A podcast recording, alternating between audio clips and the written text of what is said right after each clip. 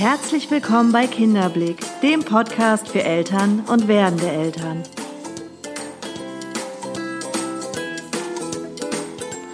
Mein Name ist Nathalie Ries, ich bin Elternberaterin, systemische Kinder- und Jugendtherapeutin und selbst Mutter von drei Kindern. Der Weg in eine selbstbestimmte Erziehung, dritter Teil. Heute schauen wir der Wut mal ganz genau ins Gesicht. Ich spreche mit dir über die Trotzphase eines Kindes. Wann beginnt eigentlich die Trotzphase? Wofür dient die Trotzphase? Und was kann ich als Mutter oder Vater tun, um meinem Kind stabil und bestmöglich zu begegnen, damit ich es möglichst stressfrei durch diese sensible Phase begleiten kann? Wir schauen nicht nur der Wut des Kindes ins Gesicht, sondern auch unserer eigenen Wut. Was kann ich machen, wenn ich merke, dass die Wut meines Kindes sich auf mich überträgt. Ähm, dass ich die Wut des Kindes irgendwann auch zu meiner eigenen mache. Oder ich mich in einer Situation befinde, aus der ich gerade überhaupt nicht rauskomme. Der Klassiker ist, ähm, das Kind wütet und schreit im Einkaufsgeschäft, schmeißt sich auf den Boden und wir wissen nicht, wie komme ich da jetzt wieder raus. Die Leute schauen, kommentieren und ich merke, die Luft für mich wird gerade dünner und am liebsten würde ich mein Kind unterm Arm packen und raus. Wie gehe ich in so einer Situation damit um und was kann ich tatsächlich tun? Also, die Wut und die Trotzphase, ein wahnsinnig spannendes Feld, das ich heute mit dir genauer anschauen möchte. Und jetzt legen wir los. Ich möchte diesen Podcast gerne mit einer kleinen Geschichte anfangen. Eine 92-jährige, zierliche, ausgeglichene und stolze Frau, die jeden Morgen um 8 Uhr komplett angezogen ist, ihre Haare modisch frisiert und ihr Make-up perfekt aufgetragen hat, obwohl sie blind ist, ist gestern in ein Pflegeheim gezogen. Ihr 70-jähriger Ehemann ist kürzlich verstorben, was den Umzug notwendig machte. Nachdem sie viele Stunden geduldig in der Lobby des Pflegeheims gewartet hatte, lächelte sie süß, als ihr gesagt wurde, dass ihr Zimmer fertig sei. Als sie ihre Gehhilfe zum Aufzug manövrierte, gab ich eine visuelle Beschreibung ihres winzigen Zimmers, einschließlich der Ösenblätter, die an ihrem Fenster aufgehängt waren. Ich liebe es, sagte sie mit der Begeisterung einer Achtjährigen, die gerade einen Welpen bekommen hatte. Frau Jonas, du hast den Raum doch noch gar nicht gesehen. Warte einfach. Das hat nichts damit zu tun, antwortete sie. Glück ist etwas, wofür du dich entscheidest. Ob ich mein Zimmer mag oder nicht, hängt nicht davon ab, wie die Möbel angeordnet sind, sondern davon, wie ich meine Gedanken ordne. Ich habe mich bereits entschieden, es zu lieben. Es ist eine Entscheidung, die ich jeden Morgen treffe, wenn ich aufwache. Ich habe die Wahl. Ich kann den Tag im Bett verbringen und die Schwierigkeiten erzählen, die ich mit den Teilen meines Körpers habe, die nicht mehr funktionieren, oder aus dem Bett aufstehen und für diejenigen dankbar sein, die dies tun. Jeder Tag ist ein Geschenk, und solange meine Augen offen sind, werde ich mich auf den neuen Tag und all die glücklichen Erinnerungen konzentrieren, die ich nur für diese Zeit in meinem Leben gespeichert habe. Sie fuhr vor zu erklären. Alter ist wie ein Bankkonto. Du ziehst dich zu dem zurück, was du reingegeben hast. Mein Rat an dich wäre also, viel Glück auf das Bankkonto der Erinnerungen einzuzahlen. Vielen Dank für deinen Teil beim Füllen meiner Speicherbank. Ich zahle nämlich immer noch ein. Und mit einem Lächeln sagte sie, Erinnere dich an die fünf einfachen Regeln, um glücklich zu sein. Erstens, befreie dein Herz von Hass. Zweitens, befreie deinen Geist von Sorgen. Drittens, lebe einfach. Viertens, gebe mehr. Und fünftens, erwarte weniger und genieße jeden Moment. Ja, diese Geschichte hat mich berührt, denn sie sagt im Grunde, dass wir die Wahl haben, in jeder Sekunde und in jedem Moment eine Entscheidung zu treffen. Wir entscheiden, mit welcher Perspektive wir die Dinge betrachten. Und um vielleicht mal die Brücke zu bauen zu unserem heutigen Thema, nämlich Wut und Trotz, auch hier haben wir die Wahl. Wir treffen eine Entscheidung, wie wir diesem Thema begegnen möchten. Wir treffen eine Entscheidung, wie wir unsere Kinder durch die Wut und den Trotz begleiten möchten. Die Voraussetzung hierfür ist einmal ein gewisser Wissensstand. Ich muss wissen, in welcher Entwicklungsphase befindet sich mein Kind und ein gewisses Bewusstsein für meine eigenen Emotionen. damit ich diese natürlich in der Situation auch steuern kann. Ähm, und was wir letzte Woche besprochen haben, auch ein, einen Zugang dazu zu haben und zu wissen, wie kann ich meine eigenen Emotionen regulieren und eventuelle Triggerpunkte auflösen. Da sind wir ja in der letzten Folge sehr intensiv drauf eingegangen. Ich möchte mal kurz die Entwicklungsphasen des Kindes anreißen, damit wir ein Verständnis dafür entwickeln, wann ein Kind überhaupt in der Lage ist, seine Wut zu regulieren und warum ein Kind vielleicht wie in bestimmten Situationen reagiert. Also ein Baby wird geboren und im ersten Lebensjahr ähm, ist ein Kind ganz Umgebung. Es hat noch überhaupt kein trennendes Bewusstsein, noch kein Bewusstsein dafür, dass es eine eigenständige Person ist, noch kein Bewusstsein dafür, dass das die Mama ist und dass der Papa ist, sondern es ist im Grunde ganz Gefühl, ganz Emotion und ganz Umgebung. Also alles ist eins. Und dieses trennende Bewusstsein beginnt so leise mit anderthalb Jahren. Da fängt es so gerade mal an, dass ein Kind eine Idee davon bekommt, das bin ich. Und meist ist das auch die Phase, dass ein Kind dann irgendwann anfängt, ich zu sich zu sagen. Ähm, und das ist die Mama, das ist der Papa. Auch wenn sie vielleicht vorher schon Mama oder Papa sagen, heißt das noch nicht, dass die das wirklich also klar haben, was bedeutet das? Ganz viel ist ja Nachahmung bei den Kindern in dem Alter. So, jetzt beginnt dieses trennende Bewusstsein erstmalig so mit anderthalb Jahren und das ist ein Prozess, bis ein Kind so wirklich sich einfühlen kann, auch in eine andere Person, ähm, ist ein Kind um das vierte Lebensjahr. Also erst mit circa vier, vier, drei, vier Jahren ist ein Kind überhaupt in der Lage, sich richtig einzufühlen. Auch wenn Kinder vorher schon sagen, Mama, aua, Papa, aua, ähm, das ist ein, auch eine Form der Nachahmung. Die lernen das, das ist anerlernt, dass man so reagiert. Die lernen auch Entschuldigung zu sagen, aber sie haben noch keinen Bezug dazu. Man muss sich das so vorstellen. Ein Kind geht immer davon aus, in dem Alter, also ich sage jetzt mal, bis es so drei, dreieinhalb, vier ist, geht ein Kind davon aus, dass so wie ich gerade fühle, so fühlt die ganze Welt. Das heißt, wenn ich der Mama an den Haaren ziehe, dann erkenne ich und fange an, aus ihrem Gesicht zu lesen. Und ich brauche, also man sagt auch, das Kind wird am Du zum Ich, weil ich brauche diesen Spiegel, um zu lernen, um die Verbindung zu kriegen. Aber erst einmal mit anderthalb, zwei, zweieinhalb ähm, habe ich noch nicht das Empfinden dafür oder kann nachvollziehen, dass es der Person gerade wehgetan hat. Weil ich habe keinen Schmerz in dem Moment. Also gehe ich davon aus, die ganze Welt hat auch keinen Schmerz. Und das sind auch ganz typische ähm, Reaktionen oder Missverständnisse sind es eigentlich im Laufe dieser Trotzphase. Weil ein Kind davon ausgeht, die Mama oder der Papa oder die Erzieherin oder wer auch immer erkennt genau meine Bedürfnisse, weil es genauso fühlt wie ich. Wenn ich jetzt das und das haben möchte und ähm, die Mama gibt mir aber etwas anderes, dann löst das in mir so einen Frust aus, weil ich ja davon ausgehe, also das Kind, dass die Mama das wissen muss, weil ich weiß es ja auch. Also ich fühle es ja so. Und das ist ein ganz, ganz, eine ganz wichtige Erkenntnis, die man haben sollte, um das Kind besser zu verstehen. Ein Kind handelt nie so, dass es die Mama oder den Papa oder die Erzieherin oder die Oma ärgern möchte. Ein Kind möchte nicht ärgern.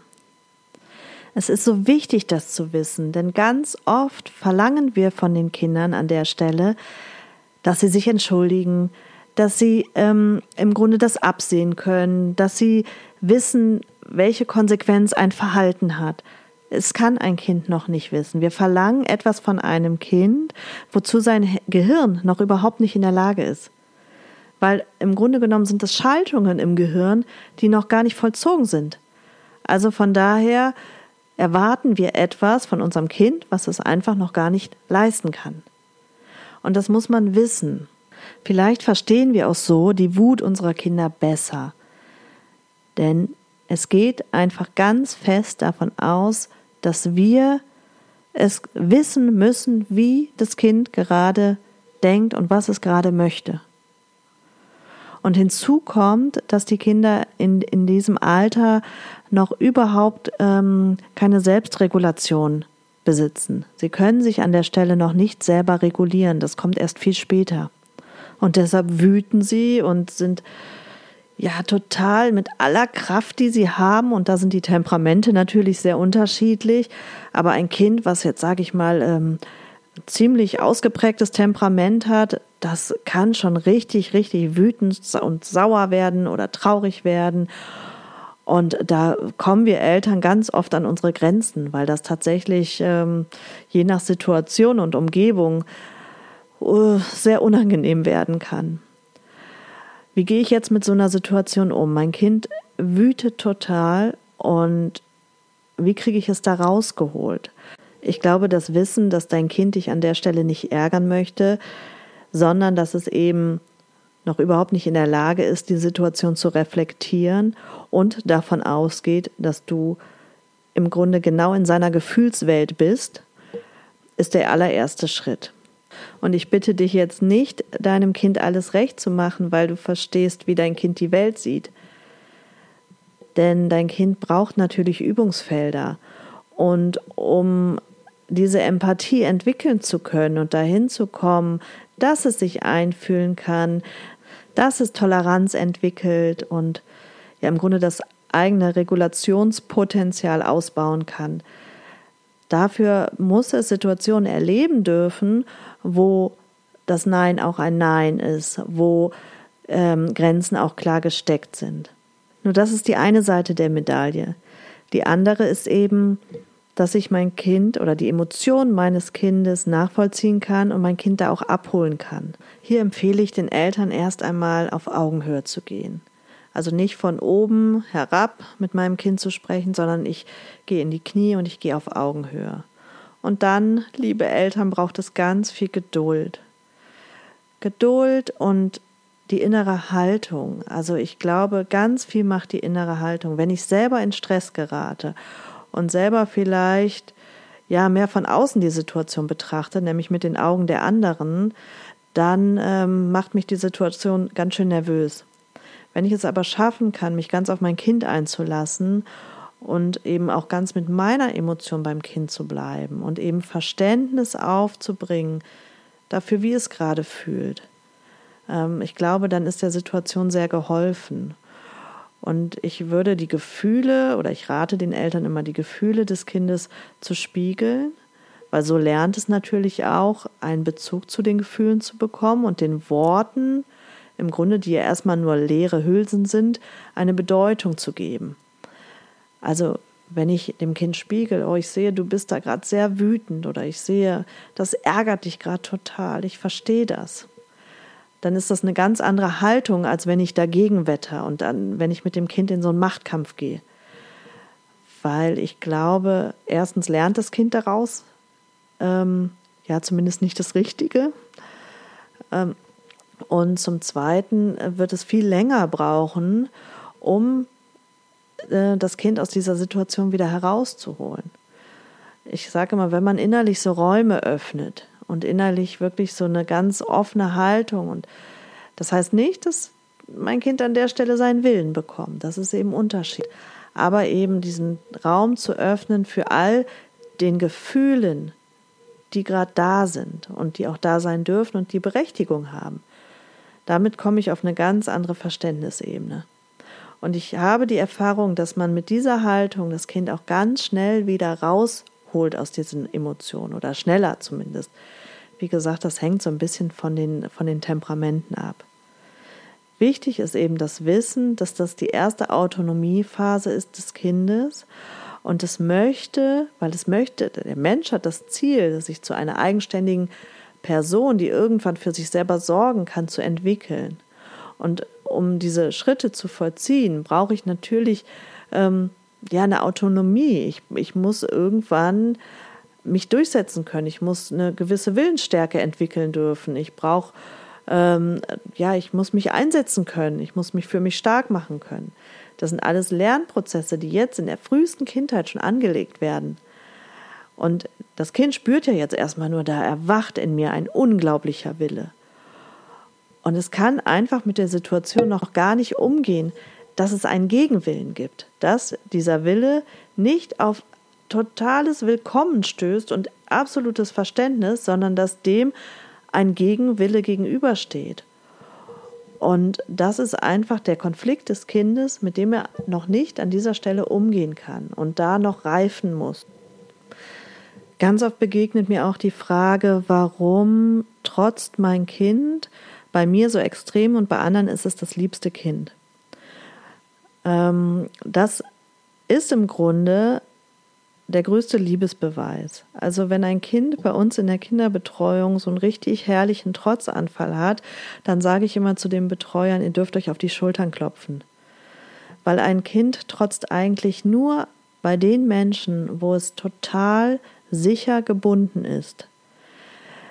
Denn das Kind, das hat im Grunde genommen immer den Wunsch, dazuzugehören. Das ist ein Urbedürfnis in uns Menschen. Wir wären gestorben, wenn wir dieses Urbedürfnis nicht hätten. Also die, die Menschheit wäre ausgestorben, weil wir wollen immer einer Gruppe dazugehören.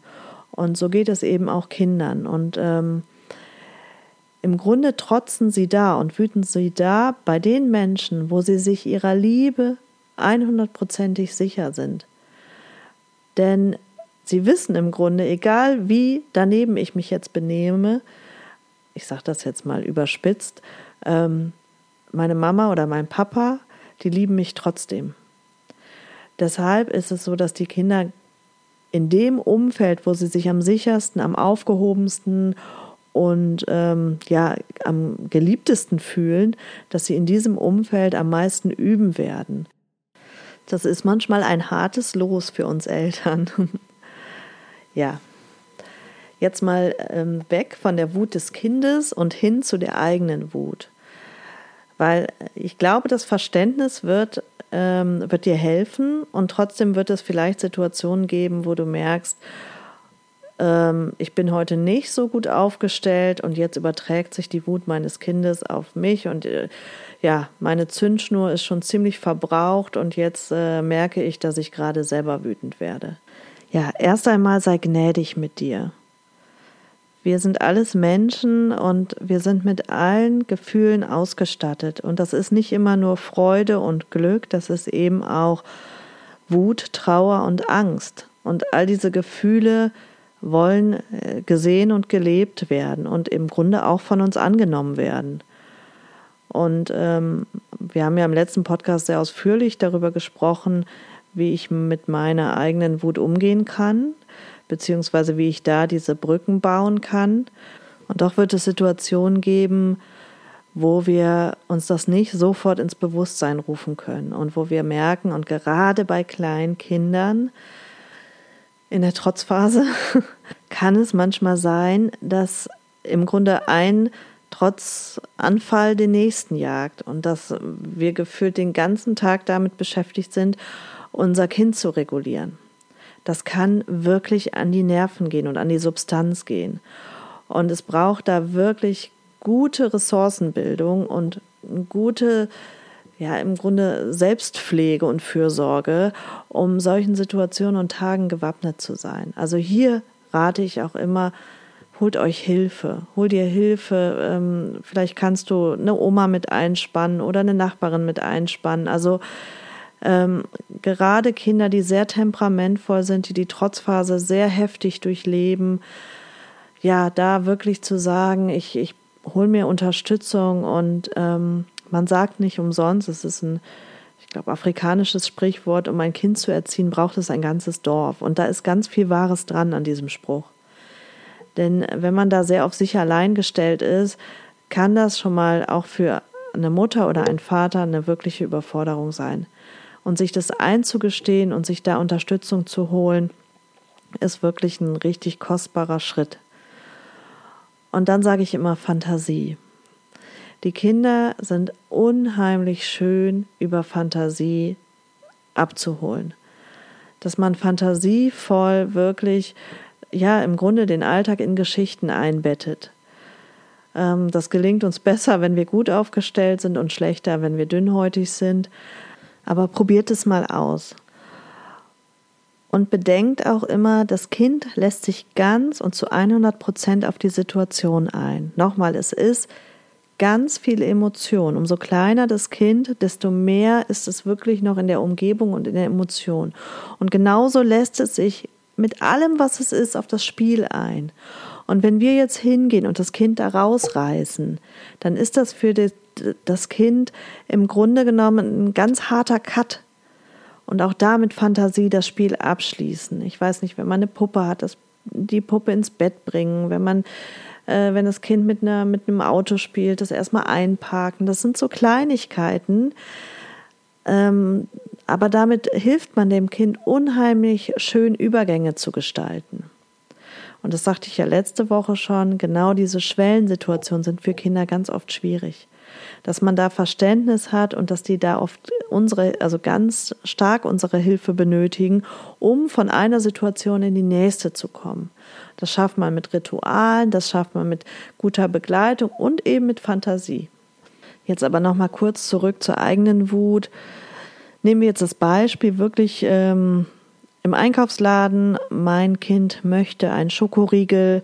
Ich habe Nein gesagt und das Kind fängt an, total auszurasten.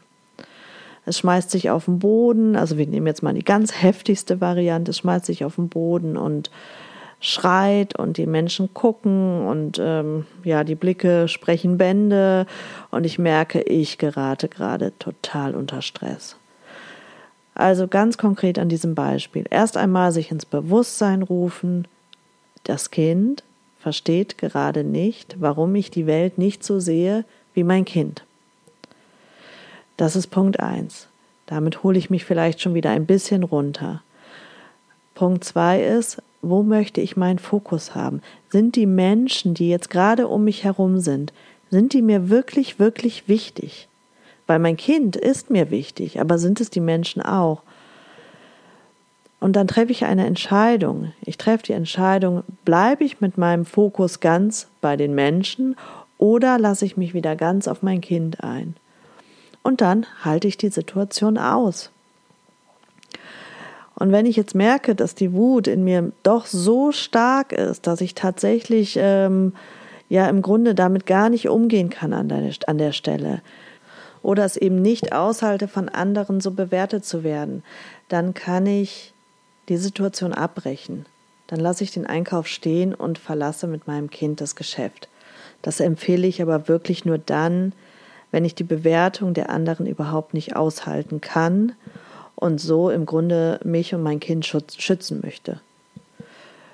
Dennoch würde ich dann raten, mich an anderer Stelle darum zu kümmern, warum kann ich mit der Bewertung anderer nicht umgehen. Weil auch da lohnt es sich mal hinzuschauen. Und wenn ich es an der Stelle aushalten kann, ja, dann ähm, verweile ich erstmal in der Situation und warte, bis mein Kind sich beruhigt hat und schaue und beobachte, was macht es mit mir. Wenn ich merke, dass mein Kind wieder ansprechbar ist, dann kann ich natürlich Alternativen aufzeigen. Ähm, dann kann ich natürlich irgendwas in Aussicht stellen. Wir gehen gleich noch eine Runde schaukeln oder wie auch immer, um da wirklich wieder eine Brücke zu bauen und den Einkauf dann abschließen zu können. Zusammengefasst kann ich meiner eigenen Wut begegnen, indem ich meine Ressourcen gut ausbilde, indem ich ähm, Aufgaben verteile, also nochmal Stichwort, ähm, es braucht ein ganzes Dorf, um ein Kind zu erziehen, also wirklich nicht alles auf meinen Schultern lasten lasse, sondern eben mir da Unterstützung hole, indem ich mich aber auch um meine eigene Wut kümmere oder um meine eigenen Emotionen, indem ich, äh, so wie wir es letzte Woche besprochen haben, da eben auch Brücken baue, ja, in die eigene Kindheit, die eigenen Triggerpunkte erkenne, um äh, so auch ja wirklich die Wut gar nicht mehr mit so einer Kraft und im Grunde genommen Unberechenbarkeit aufkommen lassen zu müssen. Und gnädig sein mit mir selbst vor allen Dingen, die eigene Wut als Teil von mir anzuerkennen sie, ich sage jetzt mal, liebevoll in den Arm zu nehmen und ähm, ihr die Beachtung zu schenken, die sie verdient, weil meine Wut steht für etwas. Und das möchte angeschaut werden. Also da eben ähm, vielleicht nochmal auf eine andere Ebene zu kommen. Und die Wut auch da als, als Chance zu sehen. Und gnädig mit meinem Kind zu sein, natürlich auch in der eigenen Wut. Kinder sind keine Tyrannen. Das ist mir nochmal ganz wichtig zu erwähnen. So, ich glaube, das waren jetzt reichlich Informationen. Ich danke dir sehr fürs Zuhören. Ähm, ich hoffe, dass du etwas für dich mitnehmen konntest und dir die Folge gefallen hat. Ich freue mich natürlich auch über ein Feedback oder auch über Themenwünsche. Du kannst äh, mich über Facebook oder Instagram anschreiben, at Kinderblick oder über unsere Internetseite www.kinderblick.info. Dort findest du auch ein Kontaktformular. Wenn du einmal eine persönliche Beratung haben möchtest, so dass wir noch ähm, einige Themen vertiefen können, dann kannst du mich auch gerne anschreiben und dann können wir entweder online oder persönlich einen Termin vereinbaren. Jetzt wünsche ich dir erstmal eine wunder, wunderschöne Woche und ja, bis bald. Deine Nathalie.